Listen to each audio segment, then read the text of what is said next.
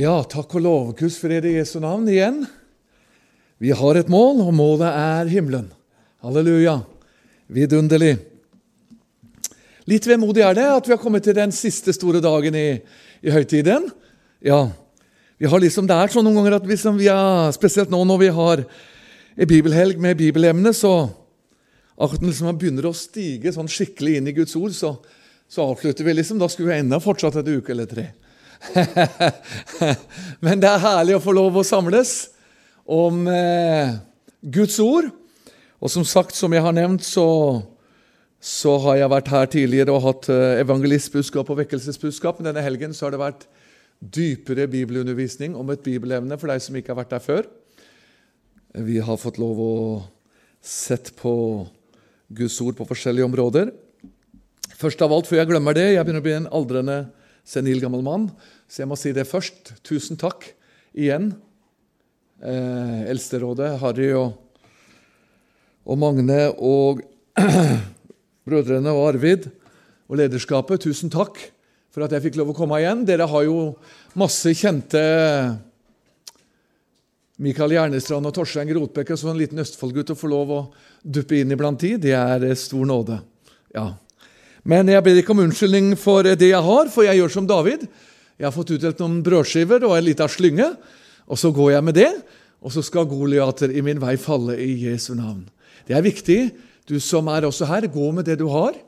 Gå med det du har gitt deg. I Guds øyne så er ikke det ene større eller mindre enn det andre, men vi har hver fort vår nådegave og vår tjenestegave.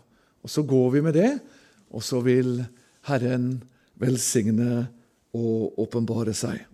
Halleluja! Det er vidunderlig.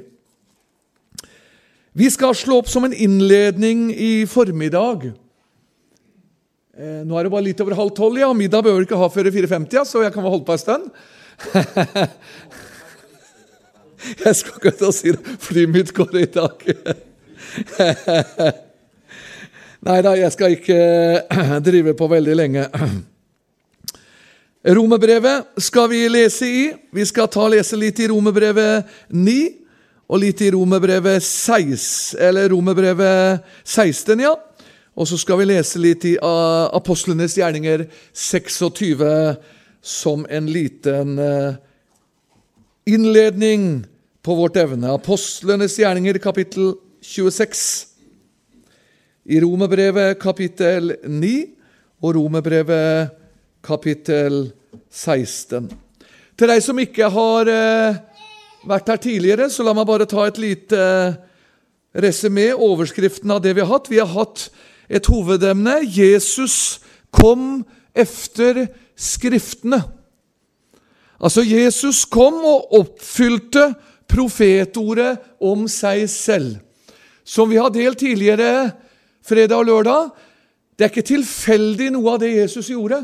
Det som vi var inne på i går, detaljer vedrørende korset, ting han sa, ting soldatene gjorde. Det var ikke tilfeldig. Guds ord sier, profetordet sier, han kom for å oppfylle alt det. Og vi hadde da i går om Golgata og forsoningen. Jesus kom også etter Skriftene på grunn av det. Og så trykka jeg på slutten. Det var på korset Jesus seiret. Det var blodet som frelste oss. Han gikk ned i dødsriket, proklamerte sin seier. Men dødsriket var ikke med og fullbrakte frelsen. Det ropte han på korset. Det er fullbrakt. Halleluja. Også på lørdagskvelden så eh, var vi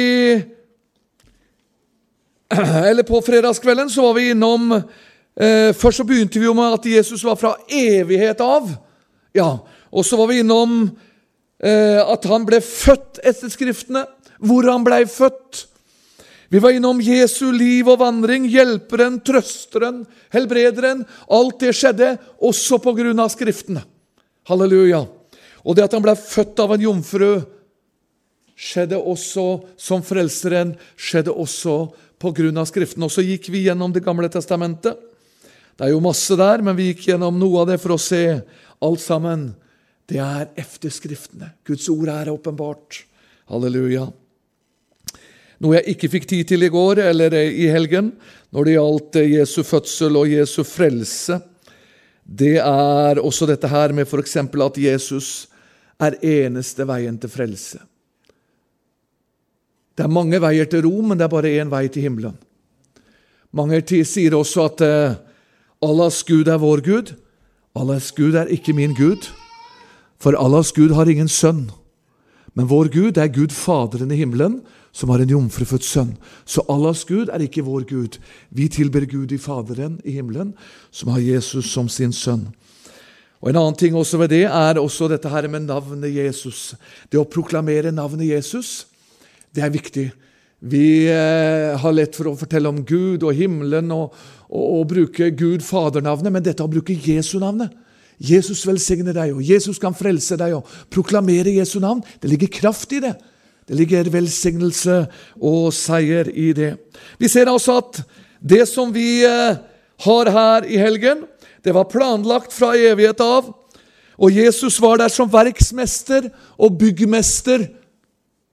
Leste vi i Ordspråkene 8 fra evighet av, så danset han og jublet over Guds skaperverk. Han var der. Og så kom han ned i et menneskeskikkelse. Alt efter Skriftens ord. Halleluja! Og så får du og jeg være med på å se dette. Skriften er åpenbart for oss. Og Vi skal også ta oss for oss Skriften. Innledning her skal vi lese litt om, før vi da går inn i dagens punkt. Når det gjelder at Jesus kommer til Skriftene, så skal vi også i dag begynne som vi har gjort i andre kveldene skal begynne i formiddag med å lese om Skriften som Jesus kom etter. Romerne 9, og da leser vi fra vers 25 til 33. Romerne 9, 25-33.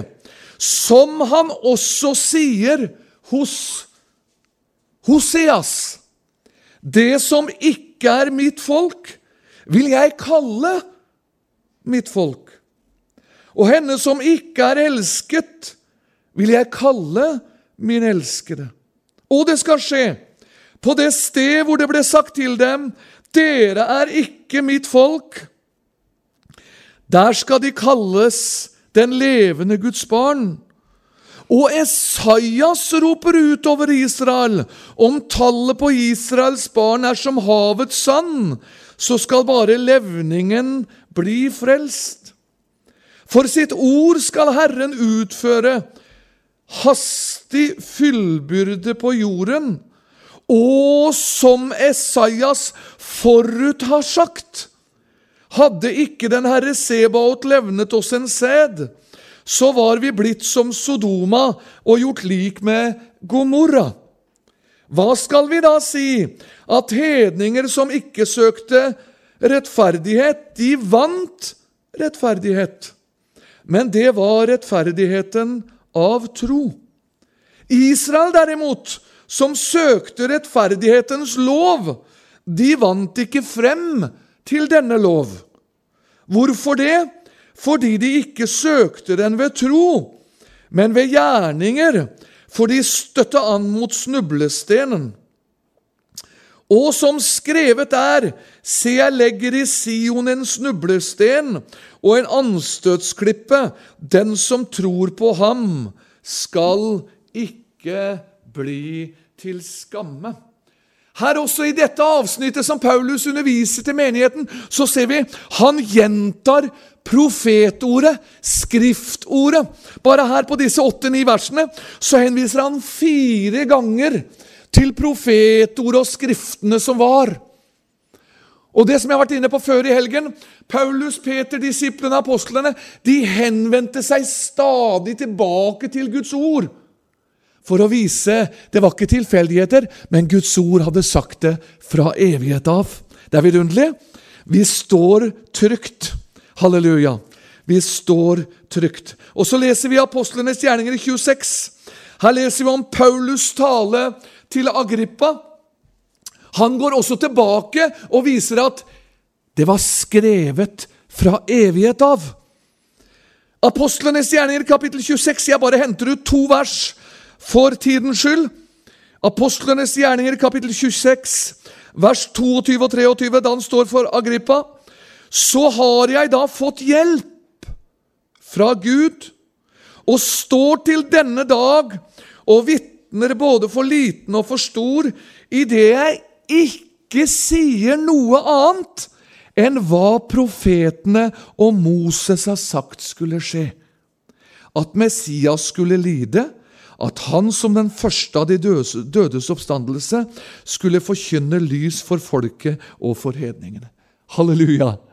Og som jeg har vært inne på denne helgen Mange til og med som har frelst i mange år, sier at nei, jeg leser ikke så mye i Det gamle testamentet, for der er det bare profeter og ettertavler og, og gamle ting. Nei, det er ikke det. Det er Jesus i hver eneste bok som vi har vært innom. Og her sier også og Paulus Jeg sier ikke noe annet, sier Paulus, enn hva profeten og Moses har sagt skulle skje. Som vi har vært inne på, Moses han ga oss undervisning om at han skulle komme der fremme som skulle frelse oss inn i sitt evige rike. Og Så tar vi til slutt innledningen, før vi går inn på punktet vi skal ha i formiddag, bare for å vise igjen som en innledning at det er etter Skriftene Jesus kom. Etter Skriften. Romerbrevet 16, hvor Paulus her underviser sin, sin, slutter sin undervisning til menigheten i, i Rom. Eh, kapittel 16, og vi bare tar med de tre siste versene. Her henviser han også til profetordet som Jesus kom etter. Romerbrevet 16, 25, 26 og 27. Men han Romerbrevet 16, 25. Han som er mektig til å styrke dere etter mitt evangelium og Jesu Kristi forkynnelse. Og hør nå! Hør hva det står! Etter åpenbaringen av den hemmelighet som har vært fortidd i evige tider, men nå er kommet for lyset, og ved profetiske skrifter, etter den evige Guds befaling, kunngjort for alle folk, for å virke troens lydighet. Han den ene vise Gud, ved Jesus Kristus være æren i all evighet. Amen. La du merke til hva det sto? Ja, dette vi opplever nå med Jesus, det bare kommer nå tilfeldig dalende ned fra himmelen. Nei, det sto at det var en åpenbaring av en hemmelighet som Gud har gjemt bort, sier Paulus. Men nå, sier Paulus, nå er den kommet for lyset ved de profetiske skrifter. Og det har vært Guds evige befaling. Er det ikke vidunderlig? Halleluja! Skriftordet har sagt det for lenge siden. At det som vi opplever med Jesus, hans død, hans vandring, forskjellige ting Det er Guds hemmelighet fra evighet av. Det er en som skal komme der framme. Han skal redde dere. Halleluja! Han skal frelse dere. Han skal føre dere inn i himmelen. Og skal vi evig bo sammen med ham. Er du klar? Er du rede? Tenk for en framtid! Tenk for et håp! Venner, det er noe å bygge på, det. Herlig med Guds ord, er det ikke det? Hender jeg er bortover sier sier ja, han John Willy han er som disse her gamle. De hadde masse Guds ord. Og de leser Guds ord og studerer Guds ord og, og leser og leser. Veldig fint med gode prekene og teologiske utleggelser også, men jeg har ikke gått den skolen, så det kan jeg ikke. Men jeg fikk et kall, så fikk jeg Guds ord, og da bruker jeg det. Og Paulus sier til Timoteus, 'Legg vind på opplesningen av Skriften'. Da gjør vi det. Så satt det to søstre jeg skal ta med det til å begynne med før vi går inn i temaet i formiddag. satt det to søstre da jeg var nyfrelst hjemme i pinsemenigheten i Rakkestad. For over 35 år siden. Det var bare en ung gutten jeg ble frelst etter noen år som frafallen. Så bekjente jeg, bekjente jeg gjøre mitt kall, og så sier huset gamle Jenny Så ser hun på meg, og så sier hun John Willy når du skal ut og reise med evangeliet, sa hun. Og var det sånn Anna Fanulsdatter som ba oss igjennom, både til det ene og det andre. Så sa hun, husk på det, sa hun. Les mye Guds ord. Siter mye Guds ord. Gi menigheten masse Guds ord, sa hun. Fordi at det du sier, det blir fort glemt. Men da legger du Guds ord i menigheten. Du legger ned Guds ånd og Guds kraft. Det glemmer de aldri. Halleluja. Guds ord er levende og kraftig. Det bærer oss det fører oss hjem. Punktet vi skal dele i formiddag, det er, som jeg så vidt nevnte i går når jeg avslutta, det er Jesu gjenkomst for å hente bruden. Jesus kommer snart. Og nå kunne vi ha tatt det temaet konkret om brudens bortrykkelse og gått inn i det, men nå skal jeg vise hva Skriften sier om at Jesus skal komme igjen. Eh, så vi får ikke tid til å drøye så mye ved forskjellige avdeling akkurat i bortrykkelsen. Det gjør vi senere, og det har jeg vært inne på før. Men vi skal touche på noe av det. Men vi skal se også at Jesus kommer igjen på lufthimmelen for å hente den frelses brud. Det er også en hemmelighet fra evighet av. Det var ikke noe Gud plutselig sa ja, nå kommer Jesus igjen. Han har bestemt også det fra evighet av. Etter profetordet. Er herlig? Halleluja! Vi står trygt, vi sitter trygt. Det er noe Jesus har for oss. Du frelste skare, vi skal hjem. Vi skal se Han kommer meget snart. Og så skal vi se noe som er livsviktig. For den frelste menighet blir forvillet i dag av kjente forkynnere. Det er ikke noe frelsessannhet i det jeg skal si, men det er en viktig sannhet. For det er kjente forkynnere som reiser rundt og forkynner også bibellærere at menigheten nå skal vente på at Jesus kommer ned på Oljeberget. Nei, vi skal ikke det. Vi skal vente på at Jesus kommer i lufthimmelen, vi. Og Så skal vi møte ham der, og så kommer han senere ned på Oljeberget. Vi skal touche på det, for det er livsviktig. Det er ikke noe som sagt en frelsessannhet. Du går ikke fortapt om du, om du ser galt i det her, men det er en viktig sannhet, så vi ikke sammenblander det her. Jesus kommer igjen for å hente menigheten, for at jeg og du skal være evig hjemme hos han. Og så begynner vi i første Mosebok, kapittel 5. Ja, finnes det også hos Moses? Ja, det gjør det. Halleluja. Det er herlig. Masse forbilder, direkte skriftsteder og eksempler og bilder på Jesu gjenkomst. Første Mosebok kapittel 5, og så leser vi vers 24. Jeg bare henter ut enkeltvers nå for tidens skyld, så jeg leser ikke lange sammenheng. Det kan du gjøre når du kommer hjem. Første Mosebok 5, 24. Hør! Enok vandret med Gud. Så ble han borte for Gud tok ham til seg. Ja, halleluja. Vi skal komme videre inn på det. Enok vandret med Gud, så ble han borte, for Gud tok ham til seg. Dette er et forbilde på Enok er et forbilde på Guds menighet, som plutselig vandrer sammen med Jesus og skal rykkes bort inn i himmelens herlighet. Så går vi til Første Mosebok kapittel 7. Første Mosebok kapittel 7. Eh, som jeg nevnte også underveis under denne helgen, som vi ikke har vært noe inne på, selvfølgelig, at Jesus finnes mange plasser i Det gamle testamentet. Han er først og fremst det som vi har vært inne på. Han er offerlammet, han er blodet, men han er også Guds ark i tabernaklet. Han er arken som Israels menighet bar med seg. Det er et bilde på Kristus. Og så står det her i første Mosebok 7. Hør! Vers 1. Gå inn i arken, du og hele ditt hus, for jeg har funnet at du er rettferdig for mitt åsyn i denne slekt. Vers 7 i første Mosebok 7. Da gikk Noah og hans sønner og hans hustru og hans sønners hustruer med ham inn i arken for å berge seg for vannflommen. Dette er også et bilde på brudens bortrykkelse i lufthimmelen inn til den evige rike hos Jesus. Vannflommen er et bilde på det ragnarokket som skal komme. Som Satan og antikristens hær nå bygger en plattform for når Jesus løfter brudeskaren hjem, så kommer mørket. Mørket kan ikke komme for fullt. Mørket er her på mange områder, men det kan ikke komme for fullt før bruden er borte.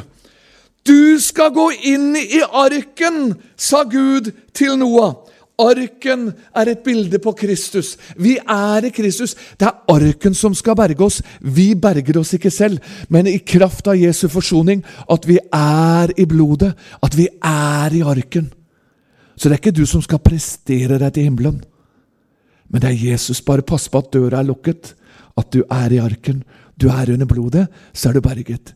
Ja, men jeg kjenner angst iblant, sier du. Jeg er sjuk iblant, og, og jeg opplever både det ene og det andre. Jeg føler ikke det og føler ikke det klinkende likegyldig. Er du i arken? Under blodet og lyset med ditt liv. Halleluja, så skal du rykkes opp i himmelen. Og så står det i vers 17.: Da kom vannflommen. Første Mosebok 7, 17. Da kom vannflommen strømmende over jorden i 40 dager, og vannet vokste. Hør nå! Arken og løftet arken, og den ble hevet over jorden, og vannet steg og øket storlig over jorden, og arken fløt bortover vannet. Dette er et bilde på når Ragnarakket kommer for fullt. Da har Jesus løfta oss til himmelen. Jesu gjenkomst. Og så er vi evig hjemme hos ham. Og så kan du lese mer, både kapittel 6 og 7, hvor han får beskjed som også gjentas i brevbrevet. Gjør deg en ark. Han gjorde seg en ark for sitt hus. Står, sier Hebrebrevet, Venner, har vi gjort en ark for vårt hus? La oss be om blodets beskyttelse. La oss gå inn for Herrens åsyn og be Herre, gi meg noen, noen minutter. La meg få lov å leve livet mitt, og at jeg kan få lov å være med og be min familie. Hvordan er det med barna våre, familiene våre, venner? La dem ikke bli latt tilbake i en evig fortapelse, men at vi kan si, 'Herre, hjelp meg at jeg får lov å være med og be min familie'. Han gjorde seg en ark for seg og sitt hus, under blodet. Halleluja! Vi skal rykkes hjem til himmelen. Andre kongebok hopper vi til. Andre kongebok skal vi lese. Herlig bilde også. Andre kongebok. Står masse herlige bilder her. Andre kongebok, kapittel 2. Og så leser vi vers 11. Her har vi også et bilde på Jesu gjenkomst, når bruden skal hjem. Andre kongebok 2 og vers 11, så står det Mens de så gikk og talte sammen, kom det med en gang en gloende vogn og gloende hester og skilte dem fra hverandre. Og Elias for i stormen opp til himmelen. Halleluja! Dette er et bilde på Guds menighet. Når vi vandrer sammen med Jesus her nede, plutselig så kommer han, og så rykkes vi inn i himmelen. Og så ser vi Jesus for evig som han er. Halleluja! Vi går litt raskt her i Det gamle testamentet for tidens skyld, for vi skal stanse ved en del dypere avsnitt i Nytestamentet også. Jobb 19.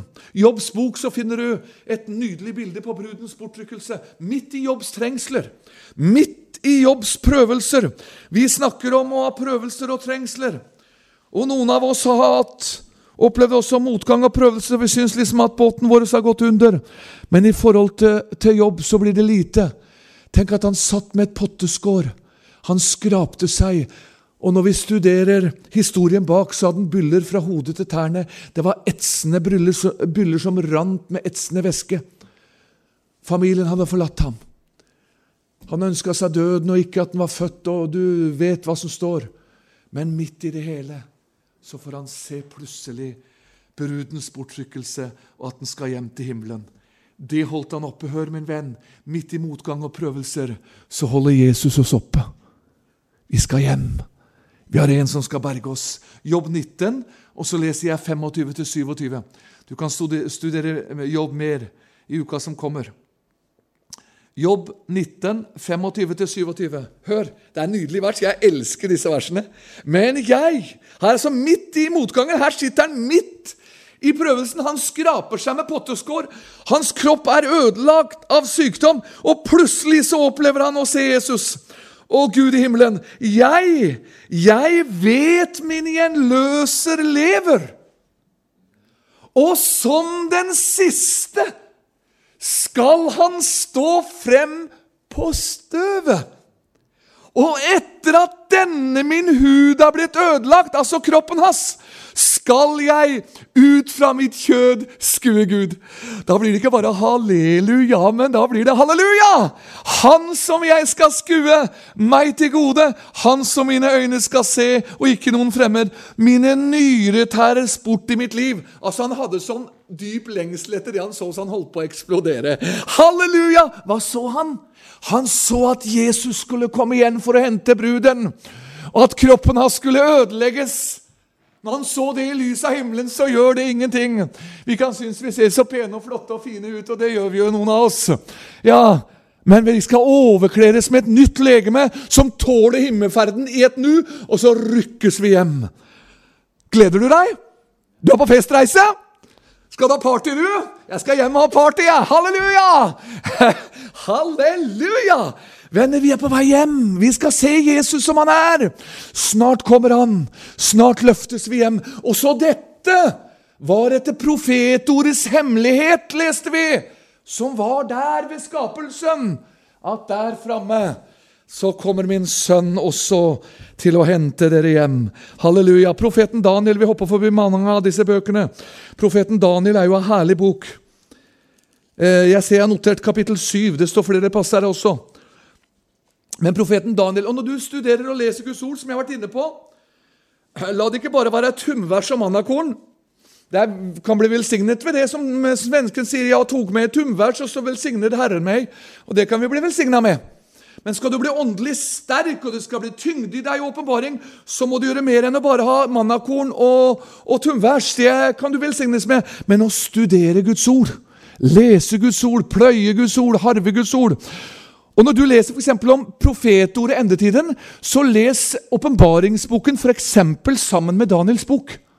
For det er bok som ofte viser de samme bildene på, på, på en del ting.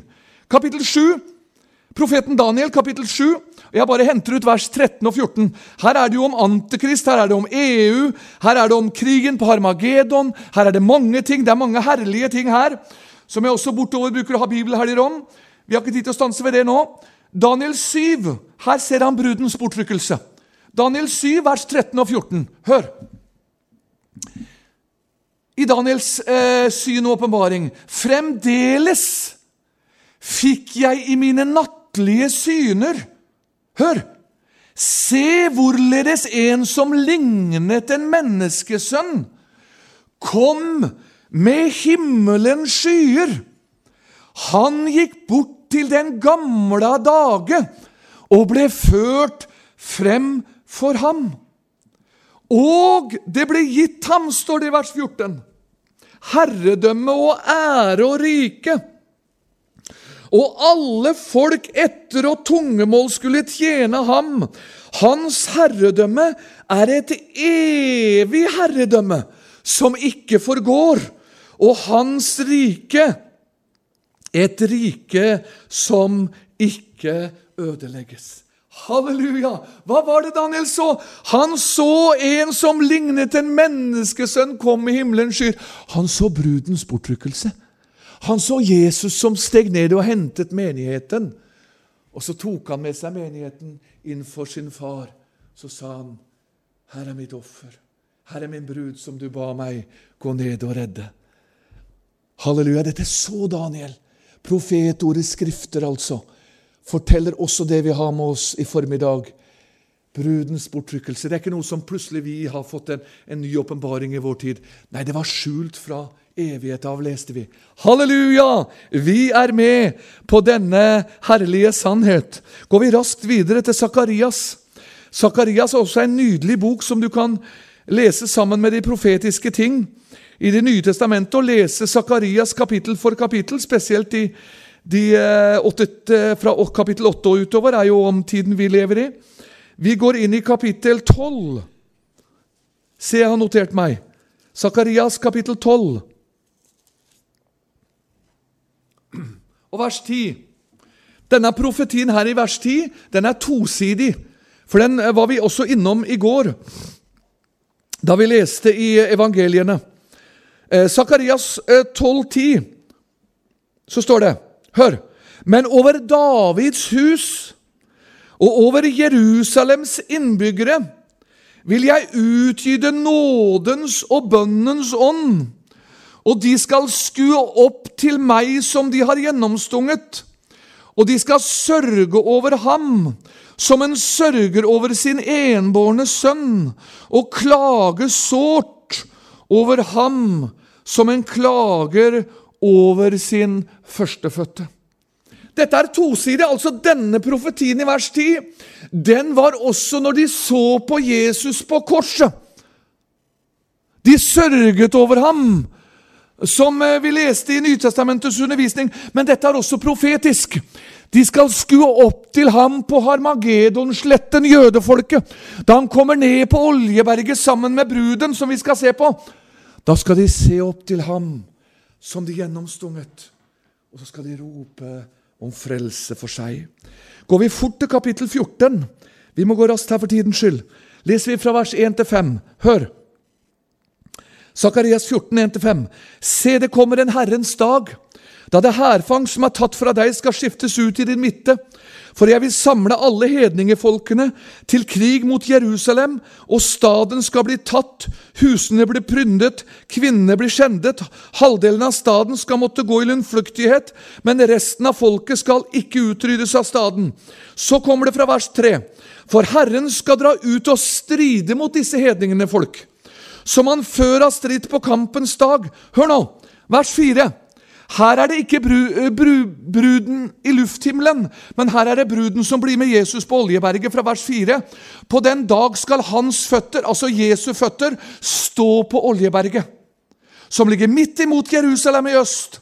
Og Oljeberget skal revne tvert over mot øst og vest, så det blir en stor dal idet den ene halvdelen av fjellet viker mot nord, og den andre halvdelen mot syd. Og dere skal fly til dalen mellom mine fjell, for dalen mellom fjellene skal nå til Asa, Asel. Dere skal fly som dere flydde før jordskjelvet i Judas konge Usias dager. Hør! Avslutningen i vers 5. Da skal Herren min Gud komme, altså Jesus, og alle hellige med deg. Halleluja! Det er når Jesus kommer for andre gang ned på Oljeberget, og da er du og jeg med. Halleluja! Da får vi lov å se at Jesus tar denne evige oppgjør med hedningene, folkenes fiende her. Og Det skal vi se på litt også i åpenbaringsboken, så vi stadfester det sånn dobbeltstadfesta. Men bare som en liten parentes så taler til og med profetordet hva som skal skje på Harmagedon i detaljer når oppgjørets time På Harmagedon vi har ikke tid til å komme inn på det, men I åpenbaringsboken står det at blodet skal være opp til bisselet på hestene. Vi som har hatt jenter som nå er voksne, og, og, og, så vet vi at hvis vi står hos hesten, så på bisselet så går det omtrent opp til halsen vår. Altså, blodet på Harmagedon og to tredjedeler av jødene er allerede slakta, som Hans Svartdal sa. Det er bare én tredjedel igjen da jødene er i ferd med å få gå. Da kommer Jesus på Oljeberget. Da trår han ned. Hva skjer da? Hele fiendehæren av EU, han skal bare ånde på dem. Det er ikke sikkert at vi får tid til å lese det. 2. Tessalonikerbrev 2 så står det han skal ånde på Antikrist og hele hans hær. Og så sier han, og da skal det også skje hva profetordet sier her. Jeg måtte ta med det mens jeg var her, for jeg fant det i dag tidlig når jeg leste det. Sakarias 14, 12. Hør hva som skjer på Harmageddon. Hør nå. Denne plage skal Herren la ramme alle de folk som har stritt imot Jerusalem. Han skal la kjøttet råtne på dem alle mens de står på sine føtter. Deres øyne skal råtne i sine huler, og tungen skal råtne i deres munn. På den dag skal Herren sende en stor redsel over dem, så de tar fatt på hverandre og løfter hånd mot hverandre. Og Juda skal stride i Jerusalem, og fra alle kanter skal hedningene folkene gods sanke sammen gull, sølv, klær i stor mengde, og så går han videre inn i tusenårsriket. Men hør, mens de står på sine føtter, så skal de oppleve at legemet deres råtner osv. Så, videre. så sier legene Hør! Legene sier at det som bl.a. beskrives i dette verset, sier de professorer og leger som har studert ting, og dem som har studert eh, atom- og kjernefysiske våpen, sier at det som vi leser om i dette verset som jeg leste nå, det kan være resultatene av når en atombomber og atombomber sprenges når folk er i nærheten. Da skjer sånne ting øyeblikkelig ved mennesker som er rundt. Venner, det er jo masse våpen i vår tid, og det sier også noen av høvdingene som har gått foran oss. Det evige slaget på Armageddon, så skjer også antageligvis noe av det. Da sprenges alle atomvåpen og alle i et nu, og så bare sprenges det, og så skjer det som vi leser her. Tenk at profetordet også detaljert beskriver om det. Men bruden skal ikke oppleve det. De frelste skal ikke oppleve det. Vi kommer fra himmelen og skal se Guds seier. Så det er ved den som går mot jødene, ved den som går mot Israel. Tenk at det er Guds folk bare som en parades, parentes.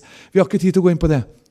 Det er, det er, det er kristne og frelste mennesker som også går imot jødene og mot Israels ord. Jeg snakker ikke om å ha forskjellige syn og ikke se ting, men når du går imot Guds ord og forbanner nesten jødene og går imot Guds ord og sier at Jerusalem skal deles, og, og landet skal deles mellom jødene og de såkalte palestinerne Nei, det er ikke Guds ord. Ved de som løfter på Jerusalem, og ved de som deler mitt land. Hele Israel tilhører jødene. Det fins ikke noe palestinsk folk og noe palestinsk land i vår tid. Det er araberland, det. De har fått sitt, dem. Dette er Guds velsignelse. Velsign mitt folk, og du skal velsignes. Bare som en liten parentes, venner. Vi må velsignes.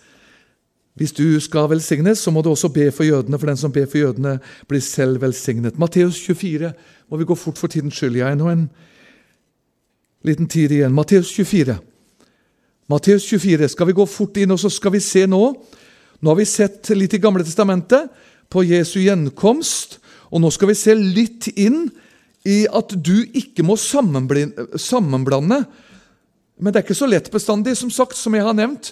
Når til og med bibellærere i dag går rundt og underviser om at eh, brudens bortrykkelse den finnes ikke, den er ikke der. Men da må de altså rive ut hele bladet i Bibelen. Første Tessalonikerne 4, for eksempel, som vi ikke får tid til å lese, der står det konkret at han kommer i lufthimmelen. Vi skal rykkes opp i sky med han. Masse ting. Så vi skal se eh, at det er to forskjellige akter når nå Jesus kommer igjen. Matteus 24, vers 27. Vær med meg nå. Og Så skal jeg kommentere litt underveis. Ikke dybden, men litt, så du får med deg for tidens skyld. Matteus 24, 27. For som lynet går ut fra øst skinner like til vest, således skal menneskesønnens komme være. Er du med? Ja. Men så går vi til vers 30. Her er det to akter. Vers 30. Og da skal menneskesønnens tegn vise seg på himmelen. Da skal alle jordens slekter jamre seg. Og de skal se menneskesønnen komme i himmelens skyer og med kraft og megen herlighet. Altså, la oss danse før vi går til neste skriftsted. I vers 27, der gikk lynet Du vet åssen lynet er? Du, vi sier ikke at det, 'nå ser vi det lyner'. Nei, vi sier 'nå så du det lynte'. Ja. Sånn blir det når Jesus sendte bruden. Fortere enn øyelokket ditt kan blunke, så, så er bruden hjemme. Det er vers 27. Som lynet. Plutselig så møtes vi i lufthimmelen. Men vers 30, det er det vi leste om i Sakarias kapittel 14. Det er den andre akten i Jesu komme, som bl.a. står i åpenbaringsboken, som vi skal avslutte litt med. Det er da bryllupet har vært feiret. Er du med? Vi har festa, og vi har eti, og vi har hilst på hverandre, og vi har bare hatt herlige dager, men det er bare begynnelsen. Halleluja! Og så sier Jesus plutselig mens vi feirer Nå, mine kjære søsken, nå må vi ta en liten stopp i festen. For nå må jeg ned, og så må jeg berge mitt folk. Nå må jeg berge mitt folk, de er i ferd med å dø. Nå må jeg ned på Oljeberget. Og så må jeg redde mitt folk. Og hør til deg som ikke har vært i, i jødenes land Israel. Det er jo herlig, vi som har vært der flere ganger. Hvis du ikke har hatt råd til å reise dit du ikke har vært der, slapp av, du får en gratis billett. Koster ikke fem, fem flate øre, som vi sier på Østlandet. Det er helt gratis! Be om at du er i spissen, for er du i spissen etter Jesus, så får du se helt Da får du sånn videooverføring, vet du. Så får du se at vi toger ned! Halleluja! Og så ånder han på Antikrist og hele EUs hær. Så frelser han jødene i et nu. De skal se opp til ham. De skal rope på ham. Og så tar han dem med inn i himmelens herlighet, og så fester vi videre. Og en evig herlighet sammen med Jesus. Det er det som er vers 30. Han kommer ned igjen. Da skal de se ham som de har gjennomsunget. Så vær klar over det, det er to akter i Jesu gjenkomst. Nå venter vi ikke på Jesu gjenkomst på Oljeberget. Vi venter på ham i lufthimmelen. De har til og med satt opp kameraer. Hvis du følger med litt på Internett, så, så, så har de satt opp kameraer, enkelte videokameraer på Oljeberget. For at de skal liksom følge med når Jesus kommer. De skal ha med seg det. de må vente en stund på det. Skal vi feste himmelen en stund vi før det skjer? er du med? Ja. Så liksom, det, er, det er viktig at vi ikke sammensauser Guds ord. Er du med? Det er noen som sier ja, det er ikke så farlig. Altså, Jeg elsker jo lapskaus. Ja. Nå har ikke jeg fått lapskaus hos uh, Odny Arvid denne gangen, men jeg har fått så herlig mat, så jeg sier at det er jo hotellbevertningen jeg er hos de. Altså jeg, men, men, men, kanskje jeg får lapskaus neste gang. Nå har jeg bedt om det nesten. Men hør. Hør nå. Jeg elsker lapskaus til middag, men når det blir lapskaus ut fra Guds ordsforkynnelse, da sier jeg takk for meg. Ja, Vi må ikke la det bli en sånn røre. Det, det, er, det er altså avdelinger her. Det er viktige ting. Så vi ser det. Men da må du lese Guds ord. Da må du studere Guds ord. Halleluja. Og så eh, kapittel 25. Vi går fort videre nå. Fysj, hvor fort klokka går. 25, vers 10. Kapittel 25, vers 10. Jeg skal ha meg tre kvarter, så jeg har litt igjen. Vi tåler en skoletime, som jeg har sagt. Eh, Matteus 25, vers 10. Her er det Jesus som kommer og henter bruden.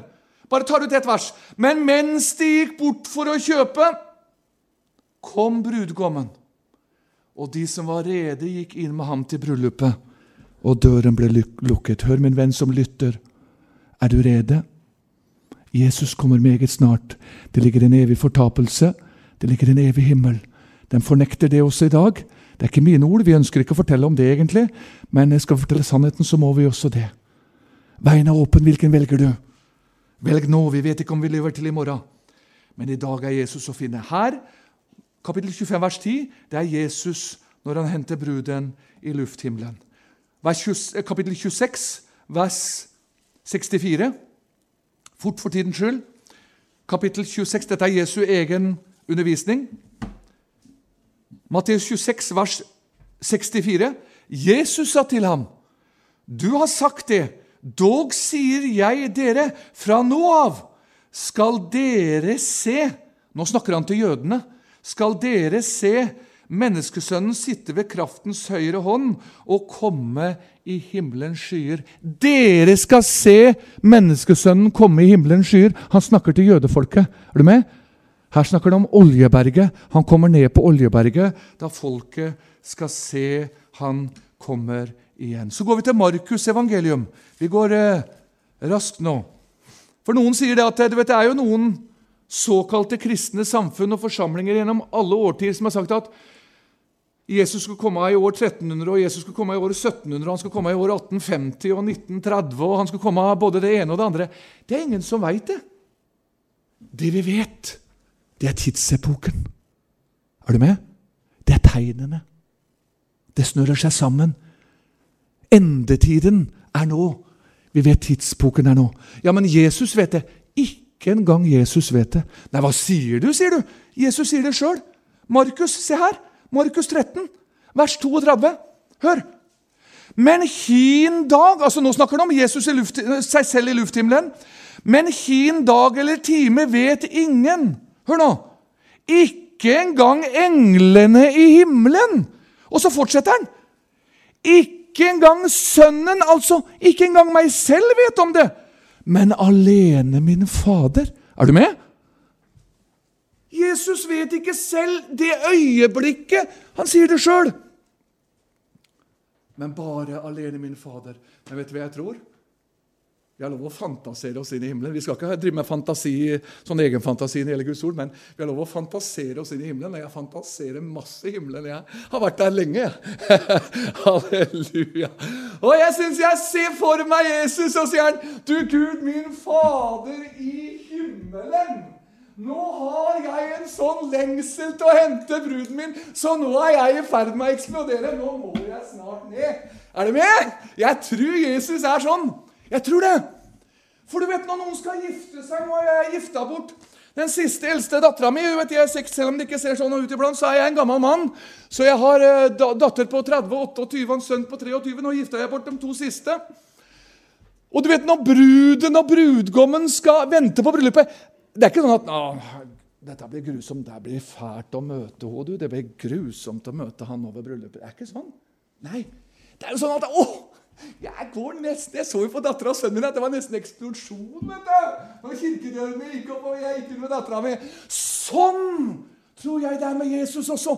Han venter på seg. Nå skal jeg ned og hente John Willy og resten på Elim og resten av gjengen. Halleluja! Å, venner! Han vet ikke hva han sier til far. Jeg tror jeg må snart ned nå. Er du med? Jeg håper det er glede hos deg i hjertet ditt at det sprenges. Snart er du på vei hjem til å rykkes i luften hjem til Jesus. Halleluja! Det er vidunderlig, venner. Men det mest skremmende er jo det at jeg har jo ikke innleda emnet engang. Det er jo fælt, vet du. Men jeg, jeg, må jo prøve å begynne, begynne, å lande nå. Som jeg har gjort før her. Vet du, vi kommer inn og begynner på emnet, og så får vi ikke landa. Så vi må jo prøve å lande, selv om det er mye luft i, i atmosfæren her. Det er sånn Med hopperen vet du, er det mye luft i bakken, så går de langt ut på sletta. Halleluja. Apostlenes gjerninger 1.11. Hør. Apostlenes gjerninger 1.11. Og de sa, dere galileiske menn, hvorfor står dere og ser opp mot himmelen? Denne Jesus, som er opptatt fra dere til himmelen, han skal komme igjen. Hør nå. Hva står det i neste, neste orda? På samme måte som dere så ham fare opp til himmelen. La du merke til siste setningen? Han skal komme igjen på samme måte som dere så ham fare opp til himmelen. Dette er Jesu gjenkomst i lufthimmelen. Når disiplene sto der, så så de Jesus forsvant i lufthimmelen i et nu. Er du med? På samme måte, sier englene. Er du med? Altså, for å hente brudet nå, han kommer ned på samme måte i lufthimmelen. Og så møter vi ham i lufthimmelen. Og så rykkes vi hjem. Bare som en parentes i lufthimmelen så tror vi også at Kristi domstol skal være. Jeg har en bibelserie om de forskjellige avdelingene i Kristi domstol. Hvis jeg får lov å komme inn en gang senere, så kunne vi hatt det også. Det er meget spennende. Vi tror at sammen med våre veiledere at den domstolen skal foregå i lufthimmelen en eller annen plass. For et av de skriftene sier han kommer igjen, og så har han lønnen med seg, som han Svartdal sa. Og hør vi skal ikke dømmes. Vi skal bedømmes. For den som er frelst, skal ikke dømmes noe mer. Jesus tok for dom. Er du med? Halleluja. Er det ikke fantastisk? Det er altså et sånt herlig country- og danseorkester i mitt hjerte. Jeg er jo countrygutt, vet du, for jeg har jo Amcar og Amcar-miljø. Det er altså en sånn dans i mitt hjerte. Tenk at jeg får være med på det her. Plutselig så rykkes vi hjem, og plutselig så er vi hjemme hos Jesus. Jeg skal begynne å avrunde nå. Nå må jeg hoppe forbi masse ting som Paulus underviser om i alle brevene. Så går jeg inn i Johannes' åpenbaring. Nå skal vi avslutte med Johannes' åpenbaringsbok. Her også kunne vi ha masse bibeltimer om dette. Men jeg skal begynne å avrunde nå, for nå begynner jeg å nærme meg tre kvarter. Johannes' åpenbaring. Og så henter vi igjen. Når jeg sa vi skal sammenligne Daniel og åpenbaringsboken, her henter han igjen det skriftstedet som Daniel underviste om. Johannes' åpenbaring 1,7. Vær med meg nå. Åpenbaringen 1,7. Se han, altså Jesus, kommer med skyene, og hvert øye skal se ham, også de som har gjennomstunget ham, altså jødene. De skal se ham. Her snakker han altså om Jesu gjenkomst på Oljeberget. Og alle jordens slekter skal gråte sårt over ham. Ja, amen. Og så har jeg notert meg kapittel 2 i åpenbaringsboken. Jeg bare siterer nå, vi går ikke inn i dybdene. Kapittel 2 og vers 27 og 28. Hør! Åpenbaringsbokens siste bok av kapittel 2, 27 og 28. Og han skal styre dem med jernstav, like som en knuser lerkar, således som jeg har, har fått det av min fader, og jeg vil gi ham morgenstjernen. Altså, han skal styre dem med jernstav. Denne type uttrykk får vi igjen i en av de siste kapitlene. Det skal vi komme til når jeg skal avslutte nå. Dette er snakk om Harmagedon. Jesu gjenkomst. Han gir et bilde på hvordan det skal skje da. Så går vi inn i kapittel 4 og vers 2. Her er et åndelig bilde på brudens bortrykkelse, før vi skal gå inn i det 19. kapittelet, og jeg skal si amen. Hør. Åpenbaringen 4 først, vers 2. Her sier Sverre Kornmo, vår høvding, her rykkes menigheten bort, sier Sverre Kornmo.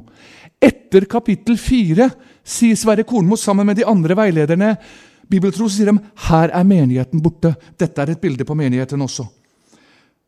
Åpenbaringen 4.2. Straks Eller vi kan ta med vers 1 også.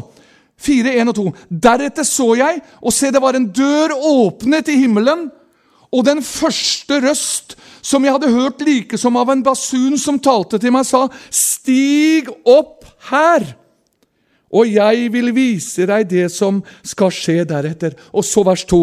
Straks, altså med andre ord i et nu, var jeg bortrykket i ånden, og se en trone var satt i himmelen, og det satt en på tronen. Der er profetiske bilder også i Det gamle, nye, i det gamle og nye testamentet. Og her er et av de. Her rykkes menigheten bort som også våre veiledere sier, inn i himmelen. Og etter kapittel 5, fra kapittel 5 så ser du at bruden er i himmelen og tilber lammet. Og så kommer alle de profetiske seil osv. Men da er ikke bruden her. Vi har ikke tid til å komme inn på det nå, kan gjøre det senere. Men det er noen som lurer på jeg skal slå opp i, Nå slår du opp i kapittel 19 mens jeg forteller det her. For det er noen som lurer på skal jeg være her når Antikrist som person kommer hit. Og dyrets merke 666 skal stemples på hvert eneste menneske. Da er ikke jeg og du her. Nei. Som både Kornmo, Svartdal og Gilbrandt og alle de eldre sier, sier også sammenfatta med Guds ord. I 2. Tessalonikerne 2 også kan du lese mer når du kommer igjen. Vi har ikke tid til det hele det kapitlet. Så står det at da kommer Jesus i et nu. Når da? når det som holder igjen, er borte. Altså, Hva er det som holder igjen for at mørket og antikristens som person Forstår du? Antikristens ånd er her. Men antikrist som person, når Satans sønn, som Konrad Kornmo sa Han sitter klar, sa Konrad Kornmo. Han venter bare på en beskjed fra djevelen. Men den beskjeden får han ikke før bruden er borte. Men når bruden har blitt rykket hjem, så får han beskjeden. Nå går du inn og styrer verden. Denne verden, Jeg har masse utklipp når jeg driver med den type profetiske ting. står i en VG-artikkel Vi venter bare på Supermannen. Vi venter på han som skal redde oss.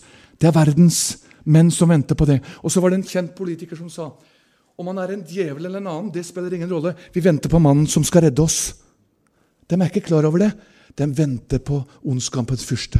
Men ikke frykt, da er vi hjemme. Tegnene ser vi her. Prøvelser og motgang kan vi oppleve, men når han kommer, så jeg venter ikke på Antikrist. Jeg venter heller ikke på Putin eller på den amerikanske presidenten skal gjøre noe gærenskap for meg. Jeg venter på Jesus. Halleluja! Det er det som må være vår lengsel. Vi skal hjem. Vi skal se ham som han er. Og så avslutter jeg med kapittel 19. Nå er det tre kvarter rundet. Hør. Jeg har ikke tid til å tyde dette, men vi bare leser det. Åpenbaringen 19 fra vers 11 til 14. Eh, Hele dette kapittelet, før vi leser det, dette er en tredeling i dette kapittelet. I første del av kapittelet så er det, vi har ikke tid til å lese alt det, så er det bruden som er samla ved bryllupet. Det leser du først. Og midt i så er det når Jesus steger ned med bruden med Oljeberget, som vi leser om nå. Og siste delen, da han knuser Antikrist på Harmageron. Men nå leser vi hva som skjer i det han bryter opp i bryllupet. Det er allerede, det er der. Og så sier, står det fra vers 11 i Åpenbaringen 19.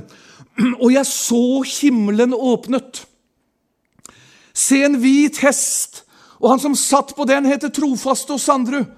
Han dømmer og strider med rettferdighet. Hans øyne er som ildslue, på hans hode er det mange kroner. Han har et navn skrevet som ingen kjenner uten ham selv. Han er kledd i et kledebånd som er dyppet i blod. Her er Golgata igjen. Han er kalt Guds ord. Og så står det Og hærene Her er altså profetiske bilder. Vers 14. Hærene i himmelen fulgte ham på hvite hester, kledd i hvitt og rent fint lin. Og så avslutter vi med vers 15. Av hans munn går det ut et skarpt sverd, for at han med det skal slå hedningene, altså på Harmagedon. Han skal styre dem med jernstav. Han skal trede vinpersen med Guds, den allmektiges, strenges vredesvin. Venner, dette er når Jesus sier til oss Nå toger vi ned. Nå skal vi ned for å redde vårt folk, jødene. Halleluja så toger han ned. Og så ånder han på Antikrist og hele hans hær. Halleluja! Og så er vi med ham, og så ser vi denne evige seier. Og så går vi, og så rykkes vi igjen inn til himmelen, og så er vi i en evighet sammen med Jesus. Halleluja! Er det ikke vidunderlig? Er det ikke skjønt? Dette er vår mål og vår framtid og vårt håp. Og så kunne vi ha begynt å, å undervise om bortrykkelsens øyeblikk, men da har det gått en time til, så det skal jeg ikke gjøre. Men mener, i et nu, altså i løpet av et hundredels sekund, så rykkes vi bort. Og så overkledes vi med et nytt legeme, for dette legemet tåler ikke himmelferden. Derfor så underviser Paulus i øh, 1. Korinterne 14 at vi skal overkledes med et herlighetslegeme fra himmelen. Og uten månefartøy og månedrakt. De skryter at de har vært på månen og Mars. Det er bare blåbær. Vi skal forbi alle solsystemer i et nu. Halleluja! Og så skal vi hjem til himmelen, og så skal vi ha festa party i en evighet. Er du med, eller er du imot? Er du frelst eller ikke frelst? Er fortapelsen din vei? Eller er himmelen din vei? Ja, det er hårde ord, sier du. Det er ikke mine ord, det er Guds ord. Gleden ligger foran deg, herligheten ligger foran deg. Venner, han kom etter Skriftene.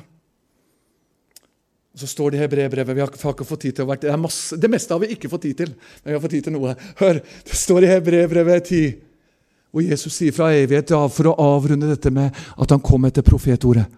Et legeme laget du for meg. Når Jesus var hjemme i himmelen, Ingen var klar til å redde verden. Han fant ingen. Så steg Jesus framfor Faderen. Jeg er villig til å gå ned. Og så laget han et legeme gjennom jomfru Maria. Og så kom han ned, og så gjorde han noe. Et lite frøkorn som vi har tatt med oss denne helga, av det som han gjorde. Profetordet sa Jesus kom etter Skriftene. Halleluja. Jesus, vi priser deg. Takker deg for at du har vært med oss. Takker for denne helgen. Og så priser jeg deg ekstra mye, Jesus, for at jeg er frelst. For at jeg har fått sett dette og ser det. Og hjelp meg. Hjelp mine barn og mine svigerbarn og, og, og, og, barn, Jesus, jenter og gutter som er frelst, at vi er bevart i det øyeblikk du kommer. Vi er frelst i dag, men vi vet ikke om neste minutt. Herre, bevare oss under blodet. La oss leve nær deg. Og så venter vi at du kommer og henter oss snart, og vi skal hjem til deg i en evig herlighet. Takk at du kom etter Skriftene, og takk at du gjorde det for vår skyld. Amen.